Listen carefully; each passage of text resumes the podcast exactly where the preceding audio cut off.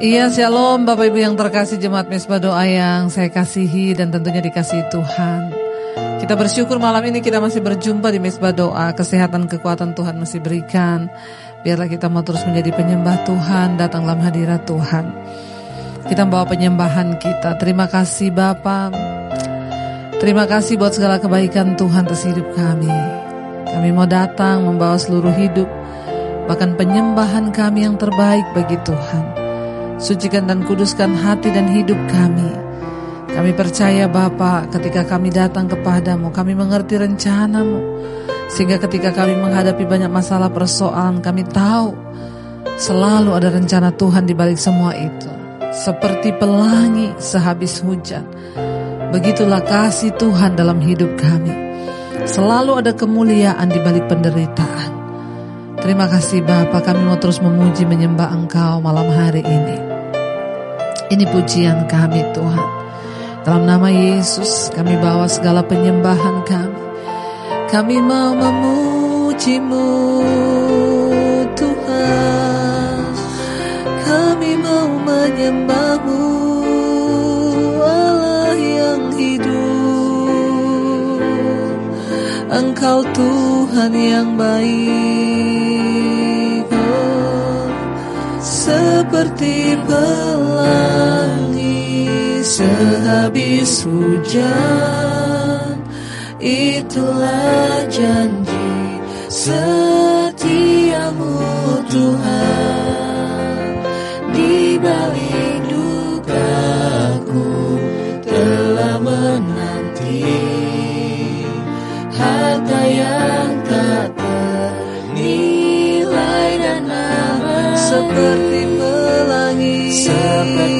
sehabis hujan Tuhan. Sehabis hujan. Itulah janji setiamu Tuhan. Di balik dukaku kami tahu telah menanti Tuhan. Telah menanti Harta yang tak terlebih lagi saudara dengan iman perkatakan kami percaya seperti pelangi. Yes.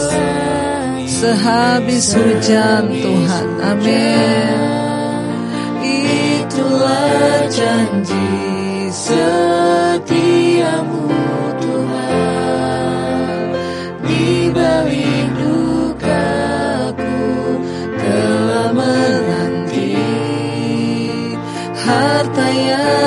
saudara yang membutuhkan Tuhan lebih lagi perkatakan dengan iman. Seperti pelangi seperti pelangi sehabis hujan. Begitulah janji setiamu bagi hidup kami. Setiamu Tuhan di balik lukaku telah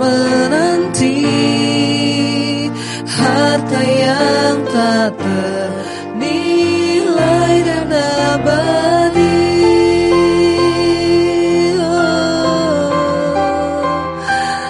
Kami tahu ada set, ada kemuliaan di balik setiap persoalan yang kami hadapi ya Tuhan. Kami percaya ada pelangi sehabis hujan. Tidak ada satupun air mata kami yang terjatuh Tuhan Yang tidak engkau perhitungkan Itu janji firman karena itu kami mau angkat hati kami hari ini. Kami mau angkat iman percaya, kami percaya sungguh kepada Tuhan. Bahwa selalu ada maksud Tuhan di balik setiap rencana, di balik setiap masalah yang kami hadapi. Mari lebih lagi katakan dengan iman. Seperti pelangi sehabis hujan, itulah janji setiamu Tuhan di balik dukaku telah menanti harta yang lebih lagi saudara dengan iman.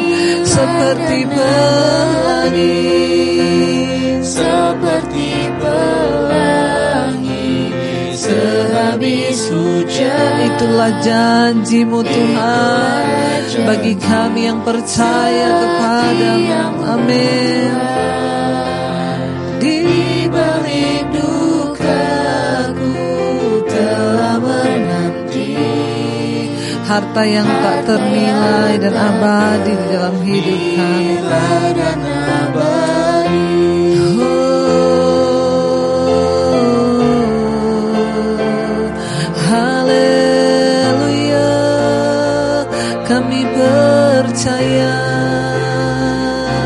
Sebab kau indah Tuhan. Bahkan keindahan kasihmu itu kami boleh nikmati. Ketika kami adalah masalah, persoalan, pergumulan Kami percaya kasihmu yang menguatkan kami Tuhan. Kami percaya anugerahmu yang menopang kami Bapa.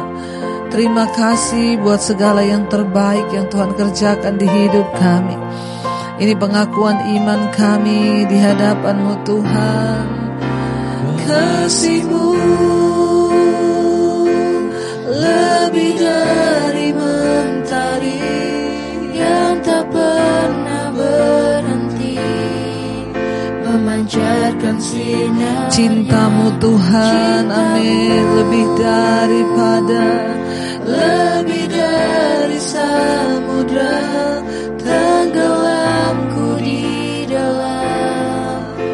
setia kasihmu Tuhan kasihmu lebih dari lebih dari mentari yang tak pernah berhenti. Memancarkan sinar bagi setiap kami cintamu.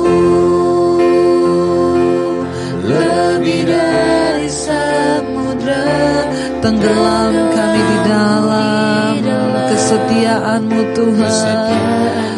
Oh, terima kasih atas cintamu. Sekalipun dalam tekanan Sekalipun dalam persoalan kami tahu cintamu yang membebat hati kami. Cintamu yang meneguhkan kami Tuhan kami percaya Yesus. Karena itu kami kuat sampai hari ini. Karena itu kami mampu sampai hari ini.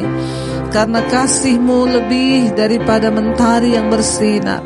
Karena kasihmu lebih dari samudra yang dalam menenggelamkan kami Bapa. Terima kasih Tuhan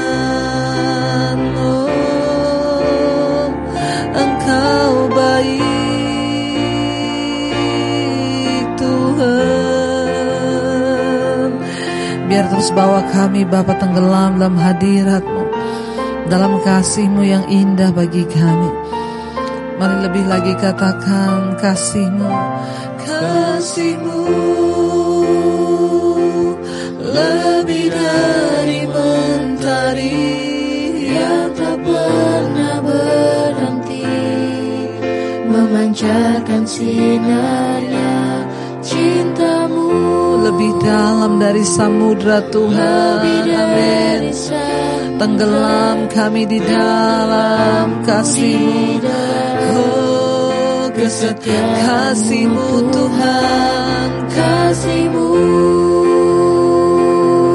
lebih dari mentari yang tak pernah berhenti memancarkan sinarnya dalam hidup kami.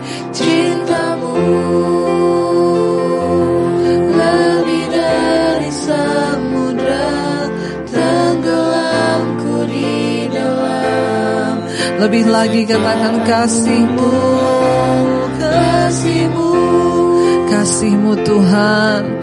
Lebih dari mentari yang tidak pernah berhenti bersinar dalam hidup kami. Memancarkan sinarnya lebih dari samudra lebih dari samudra tenggelamku di dalam kesetiaanmu Tuhan, Oh, terima kasih atas cintamu.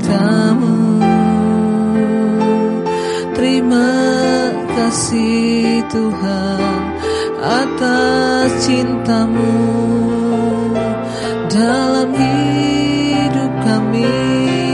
Terima kasih Bapa, terima kasih Tuhan.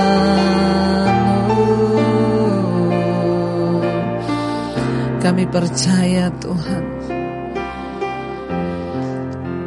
Engkau Tuhan yang tidak pernah meninggalkan kami. Kuasamu tidak terbatas dalam hidup kami Bapa. Engkau yang menciptakan semuanya di dalam dunia ini. Karena itu engkau juga tahu Apa yang kami alami hari-hari ini Tuhan. Katakan bersama saudara Masih ada Tuhan. Masih ada Tuhan Masih ada kuasa tak terbatas. Dia pencipta semesta. Dia pencipta Amin. Dia juga tahu. Dia juga Sanggup mengubah hidup kami Yes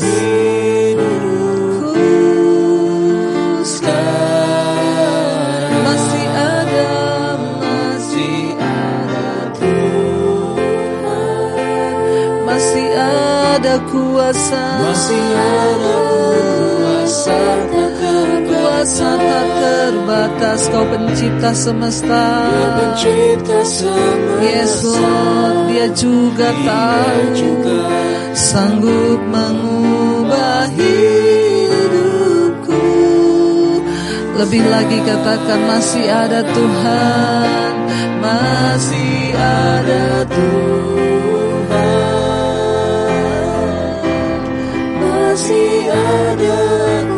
kuasa tak terbatas. Dia pencipta semesta Amin. Pencipta semesta. Dia juga sanggup mengubah hidup kita. Sanggup mengubah hidupku Sekarang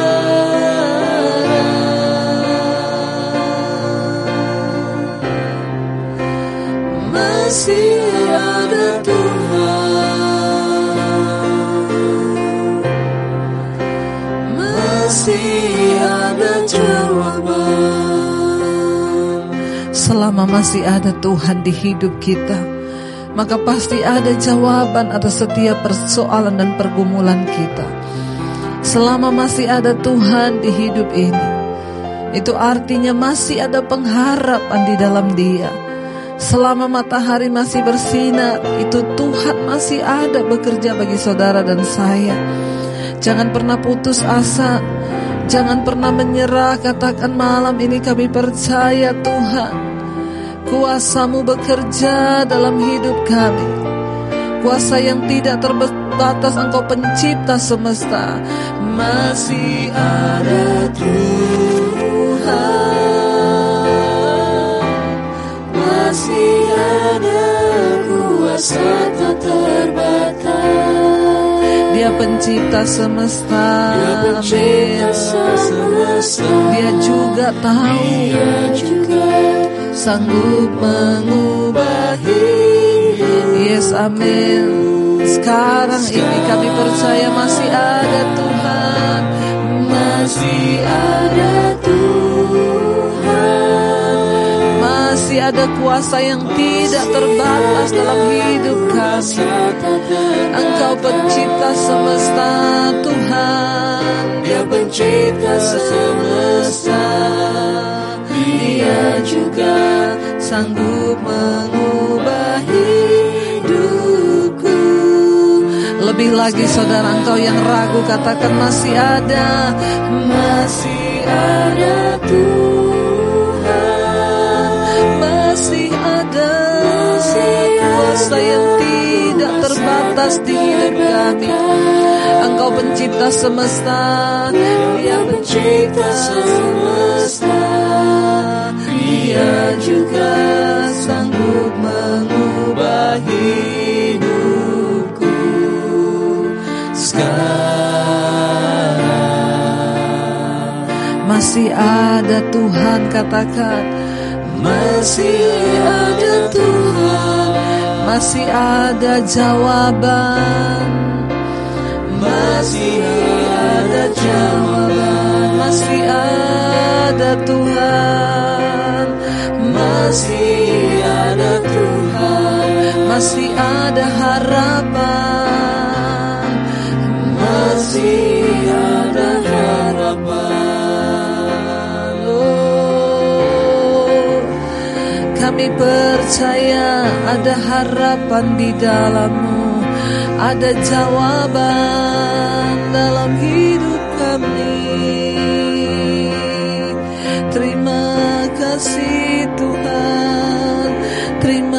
kasih Bapa. Kami percaya Tuhan, Engkau ada bagi kami. Engkau Tuhan yang bekerja di hidup kami. Terima kasih Yesus. Katakan bersama saudara. Mengalir kuasa dari tempat maha tinggi Bapa kekal mulia Kau hadir di sini? Memulihkan hati Menyembuhkan yang terluka. Ku kan tenang bersamamu. Lebih lagi katakan mengalir tempat yang maha tinggi. Yes, amin. Kami percaya Bapa kekal mulia Kau hadir di sini Memulihkan hati Menyembuhkan yang terluka Ku percaya Tuhan kami tenang Lebih lagi mengalir kuasa Mengalir kuasa dari tempat maha tinggi Bapa kekal mulia Kau hadir di sini. Memulihkan Menyembuhkan semua yang terluka malam hari ini Amin. Kami tenang. Bersamamu. lebih lagi katakan Mengalir kuasa kuasa dari tempat maha tinggi. Bapa kekal mulia hadir di dalam rumah kita malam ini. Yes dalam hidup kita. memulihkan hati menyembuhkan yang terluka. Ku kan tenang bersamamu. Lebih lagi saudara Mari lebih lagi angkat hatimu katakan Yes Mengalir Tuhan. Kuasa dari tempat yang maha tinggi. Engkau memberikan kami kelepasan. Engkau hadir di rumah tangga kami. Engkau pulihkan setiap hati yang terluka malam ini. Kami tenang. Bersamamu lebih lagi saudara angkat hati dan imanmu katakan mengalir kuasamu Tuhan sembuhkan yang sakit malam ini. Engkau Bapa yang mulia hadir menyembuhkan memulihkan yes. Menyembuhkan semua yang sakit Tuhan yang terluka Engkau pulihkan. Lebih lagi dengan iman perkatakan mengalir kuasa dari tempat maha tinggi. Bapa Engkau kekal mulia Tuhan. amin. Engkau hadir di hidup kami. Kau pulihkan hati. Kau sembuhkan Semua yang terluka Tuhan ku kan tenang bersamamu Hanya dalam hadiratmu kami tenang. Hanya dalam hadiratmu kami disembuhkan Tuhan. Hanya dalam hadiratmu kami alami kelepasan. Bapa yang mulia itu hadir di tengah kami malam ini Membebat setiap hati Menjamah setiap sakit. Terima kasih buat kehadiranmu di hidup kami Tuhan. Engkau hadir membawa kesembuhan bagi kami Biar kuasa dari tempat maha tinggi itu mengalir malam hari ini menjamah anak-anakmu yang membutuhkan kuasa mujizat. Kami percaya firman Tuhan. Keselamatan itu adalah mujizat terbesar di hidup kami. Berbicara malam hari ini sampaikan isi hati melepaskan yang terikat dengan kebenaran firman-Mu. Urapi hambamu yang tidak ada apa-apanya Tuhan urapi setiap kami kami sambut firman-Mu dalam nama Yesus. Haleluya. Amin, amin, amin. Saya akan bacakan kesaksian yang sudah masuk. Shalom, selamat malam Ibu. Saya Yohana tinggal di NTT. Saya ikut mesbah doa dan doa syukur pagi dari tahun 2020. Saya mau bersaksi tentang kebaikan Tuhan dalam kehidupan saya selama ini. Tuhan Yesus itu luar biasa, ajaib. Ya Tuhan Yesus itu luar biasa ajaib.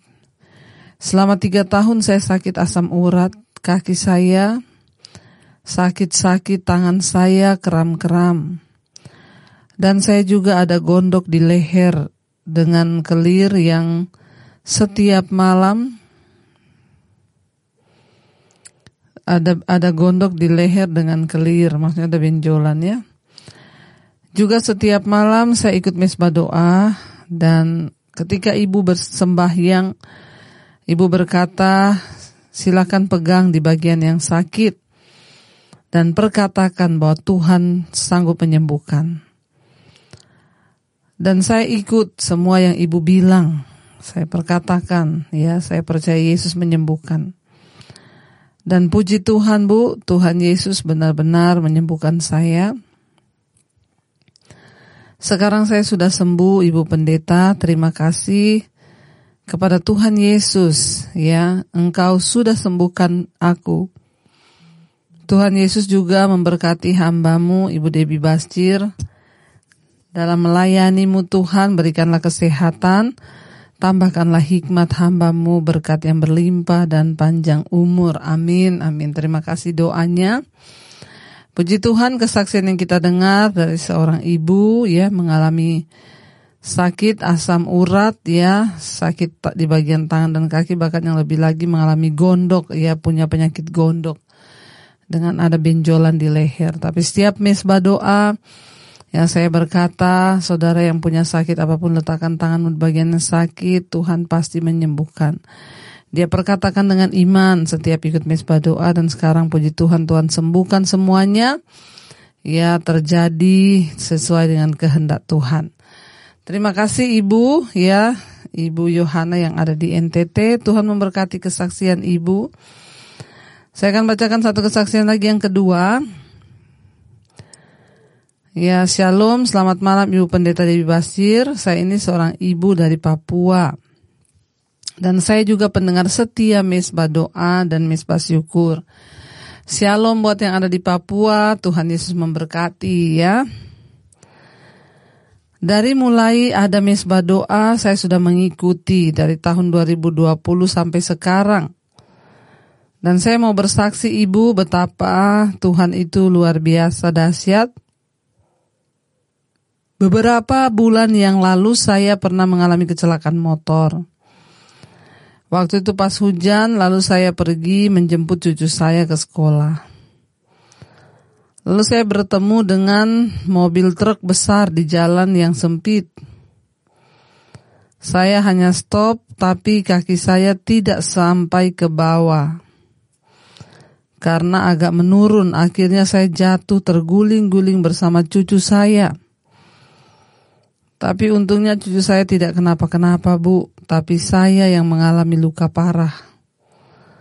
Luka parah di bagian lutut. Tapi anehnya saya tidak merasakan sakit sedikit pun. Sampai saya tidak tahu kalau kaki saya itu ada luka. Tapi ketika saya melihat, saya kaget. Ya, apa yang dilihat kaki saya ada luka, tapi begitu saya lihat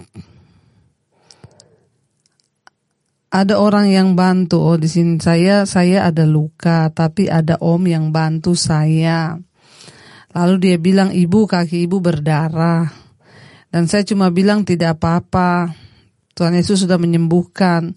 Karena memang tidak terasa sakit, tidak terasa apa-apa. Tapi ketika sampai di rumah saya membersihkan ternyata lutut saya itu sudah hancur ya bukan lututnya ya, maksudnya daging di bagian lututnya itu udah hancur karena kecelakaan. Dan yang luar biasa Bu itu sudah sampai kelihatan tulang warna putihnya, tulang itu udah kelihatan. Tapi mujizat Tuhan itu selalu nyata, saya tidak pernah merasakan sakit sedetik pun saya tidak merasakan sakit. Bahkan sampai kaki saya sudah sembuh saya tidak merasakan sakit. Cuma di bagian bahu yang sampai sekarang masih terus bergumul, Ya, tetapi Tuhan itu dahsyat, masih saya percaya Tuhan pasti sembuhkan sempurna. Bahu saya tertindas dengan motor soalnya, tapi itu sudah mulai mulai membaik semuanya. Saya yakin dan percaya Tuhan Yesus pasti menyembuhkan. Amin, amin. Inilah kesaksian saya. Tuhan memberkati pelayan ibu dan juga seluruh tim keluarga. Tuhan Yesus memberkati. Iya, saudara, kita mendengarkan kesaksian yang luar biasa. Ya, malam ini seorang ibu mengalami kecelakaan, terguling-guling, saudara, dan akhirnya ia mengalami luka cedera di lutut. Ya, lututnya itu hancur, ya, daging di bagian depannya, sampai tulangnya sudah kelihatan. Tapi puji Tuhan, yang ajaibnya ibu tidak merasakan sakit, ya, sedetik pun tidak ada rasa sakit. Puji Tuhan, Tuhan turut bekerja dalam segala sesuatu untuk mendatangkan kebaikan bagi hidup kita. Karena itu mari kita mau terus tetap setia kepada dia saudara. Baik sekarang kita lanjutkan sudah di Habakuk pasal yang kedua ya. Kemarin kita sudah baca Habakuk berteriak di mana keadilan Tuhan. Lalu Tuhan menjawab dia orang yang benar akan hidup oleh karena percayanya. Ya di tempat menara pengintai dia melihat saudara dia menunggu apa yang akan Tuhan janjikan dan benar saja Tuhan berkata kepada dia, Ya lihat, ya orang yang benar itu akan hidup oleh karena percayanya. Itu yang dikatakan kepada Habakuk. Sekalipun itu berlambat-lambat Tuhan bilang itu pasti akan terjadi. Jadi kamu nggak usah bingung tanya-tanya. Tuhan kenapa engkau biarkan kelaliman, kenapa engkau biarkan kejahatan. Ada waktunya. Semua itu ada waktunya. Sekarang kita lanjut ayat yang ke-6. Ya, Habakuk 2 yang keenam penghukuman atas para penindas kata firman Tuhan Saudara ya. Bukankah sekalian itu akan melontarkan pribahasa mengatai dia dan nyanyian olok-olok serta sindiran itu celakalah orang yang menggaruk bagi dirinya sendiri apa yang bukan miliknya. Beberapa jam lagi dan yang memuat dan yang memuati dirinya dengan barang gadaian. Ayat tujuh, bukankah akan bangkit dengan sekonyong-konyong mereka yang memanggil engkau dan akan terjaga mereka ya dikatakan ini dan akan terjaga mereka yang mengejutkan engkau sehingga engkau menjadi barang rampasan untuk mereka. Ya, saudara kita melihat di sini Tuhan menyatakan sesuatu saudara. Ya bagi negeri ini. Di sana dikatakan bahwa bukankah sekalian itu akan melontarkan di sana dikatakan bukankah sekalian itu akan melontarkan peribahasa mengatai dia dan nyanyian olok-olok serta sindiran itu. Celakalah orang yang menggaruk bagi dirinya apa yang bukan miliknya. Berapa lama lagi? Dan yang memuati dirinya dengan barang gadaian. Penghukuman atas para penindas, saudara firman Tuhan berkata. Kita melihat Tuhan menyampaikan ya nubuatan kepada Nabi Habakuk bahwa orang yang benar itu akan hidup oleh percayanya sebaliknya ya penindas akan dihukum saudara. Di sana dikatakan ayat yang ketujuh, bukankah akan bangkit dengan sekonyong-konyong mereka yang menggigit engkau dan akan terjaga mereka yang mengejutkan engkau? Ya, di sana dikatakan sehingga engkau menjadi barang rampasan bagi mereka. Ya, firman Tuhan berkata, bukankah akan bangkit sekonyong-konyong mereka yang menggigit engkau? Ya, dan akan terjaga mereka yang mengejutkan engkau sehingga engkau menjadi barang rampasan bagi mereka. Akhirnya dijarah saudara Israel, dijarah oleh bangsa-bangsa yang tidak mengenal Tuhan. Ayat yang berikutnya ayat yang 8 di sana dikatakan saudara Jadi bangsa Babel itu ya terjadi sebagaimana adanya ya diri mereka sendiri itu akan jatuh tetapi orang benar itu akan hidup oleh percayanya kata firman Tuhan. Makanya kita pastikan hari ini hidup hidup kita benar-benar dalam kebenaran supaya tidak terjadi penghukuman saudara ya. Ayat yang ke-8, karena engkau telah menjarah banyak suku bangsa, maka bangsa-bangsa yang tertinggal akan menjarah engkau. Karena darah manusia yang tertumpah itu dan karena kekerasan terhadap negeri, kota dan seluruh penduduknya. Jadi Tuhan berkata karena engkau telah menjarah, ya, engkau telah menjarah banyak suku bangsa, maka bangsa-bangsa yang tertinggal akan menjarah engkau.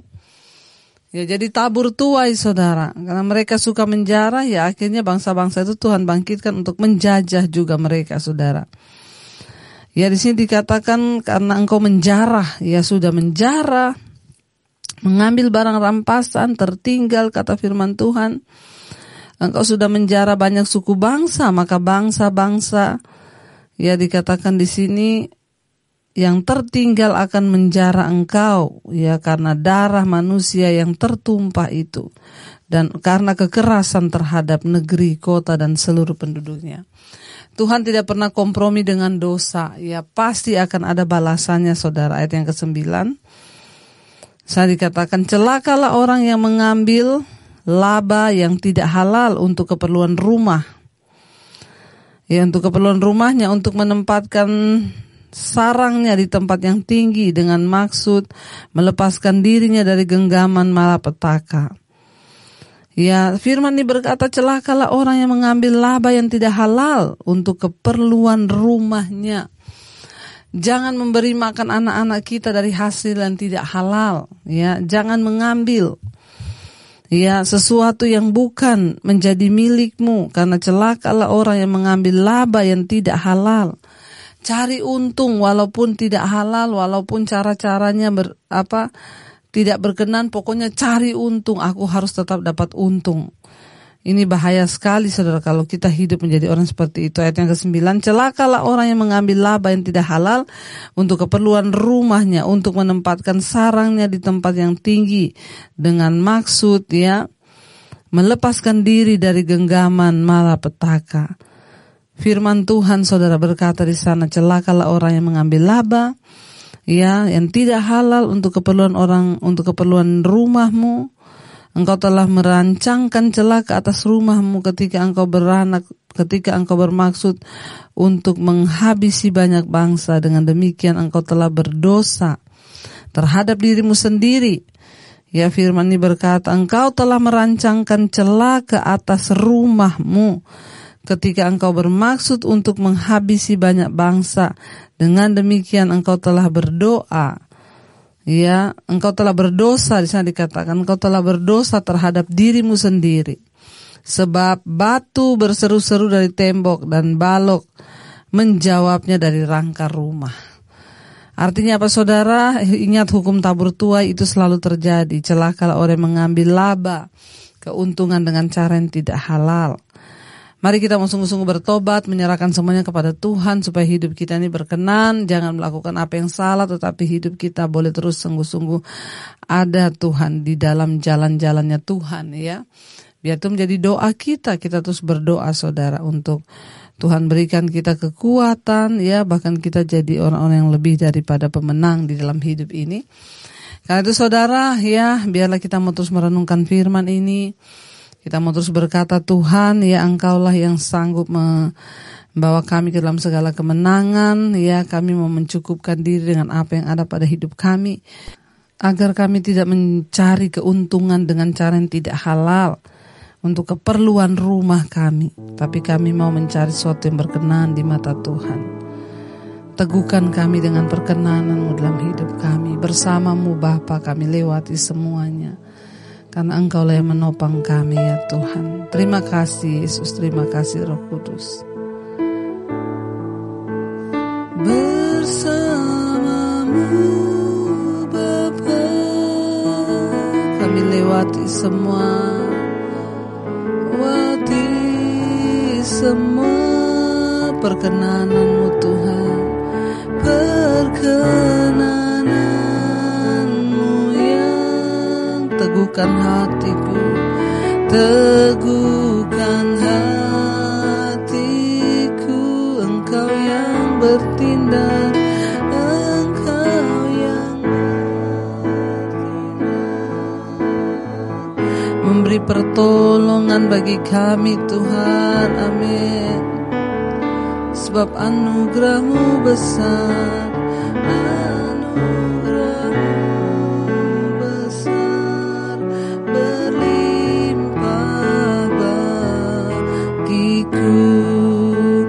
Kami percaya anugerah Tuhan melimpah atas hidup kami. Karena itu sertai setiap keluarga rumah tangga yang setia ada di mesbah doa berkati. Tuhan berikan anugerahmu kelimpahan damai sejahtera dan sukacita. Bahkan hidup dalam kebenaranmu. Suami-suami bertobat istri-istri bertobat anak-anak bertobat semua kembali pada Tuhan. Kami menyerahkan seluruh keluarga besar kami Tuhan hari-hari ini sedang dalam pergumulan yang berat. Sakit penyakit kami percaya di dalam nama Yesus Engkau Tuhan yang sanggup menyembuhkan. Apalagi kalau sakit itu Tuhan datangnya karena dosa kami patahkan hancurkan dalam nama Yesus. Kalau karena kuasa kegelapan kami tengking dalam nama Tuhan Yesus. Kami mohon pengampunan atas setiap dosa pelanggaran kami Bapa. Sucikan dan kuduskan Tuhan jama dan lawat. Mari letakkan tanganmu di bagian yang sakit. Perkatakan dalam nama Tuhan Yesus aku disembuhkan. Kuasa Tuhan mengalir bagi orang-orang yang terus berharap kepada Tuhan. Terima kasih. Kami percaya Bapa Engkau juga terus memberkati setiap mereka yang ada dalam pergumulan yang berat, hutang piutang, yang ada dalam pergumulan terikat dengan dosa-dosa kenajisan percabulan, homoseksual lesbian, bahkan semua amarah, kebencian, dendam, obat tidur yang terikat dengan obat-obatan terlarang Tuhan sembuhkan, lepaskan dalam nama Yesus. Tuhan juga Engkau terus memberkati Bapak. Siap mereka yang berkekurangan, yang tidak ada pekerjaan, Tuhan membukakan ladang pekerjaan. Tuhan berkati bangsa dan negara kami Indonesia dari Sabang sampai Merauke, Bapak Presiden Jokowi, wakil seluruh jajaran kabinet yang ada. Tuhan kami berdoa dalam nama Yesus biar semua undang-undang yang dibuat di atas bangsa ini adalah sesuai dengan hati Tuhan. Terima kasih Bapa, kami menyerahkan seluruh hidup kami ke dalam tangan kasih kuasamu. Bahkan kami berdoa Tuhan untuk uh, seluruh yang ada di dunia di lima benua Asia, Afrika, Amerika, Eropa, Australia, mereka yang ada di dalamnya Tuhan lindungi, jagai. Bahkan Tuhan di tengah masa pandemi ini kami berdoa biar lawatan Tuhan terjadi, kesembuhan terjadi dalam nama Tuhan Yesus. Terima kasih Bapa, kami mengucap syukur Tuhan untuk segala anugerah Tuhan dalam hidup kami. Kami menyerahkan juga untuk seluruh Orang-orang yang ada dalam pergumulan yang berat hari-hari ini Tuhan jagai, lindungi Bapa Jauhkan dari segala malapetaka. Biarlah Tuhan Engkau sendiri yang dipermuliakan dalam hidup kami. Terima kasih kami membuka tangan Kami membuka hati kami untuk menerima berkat. Diberkatilah Engkau dalam hidupmu Diberkatilah kesehatanmu Diberkati keuanganmu. Engkau jadi berkat bagi banyak orang. Terima kasih Bapa Dalam nama Tuhan Yesus kami berucap syukur. Haleluya. Amin, amin, amin. Tuhan Yesus memberkati. Shalom dan Immanuel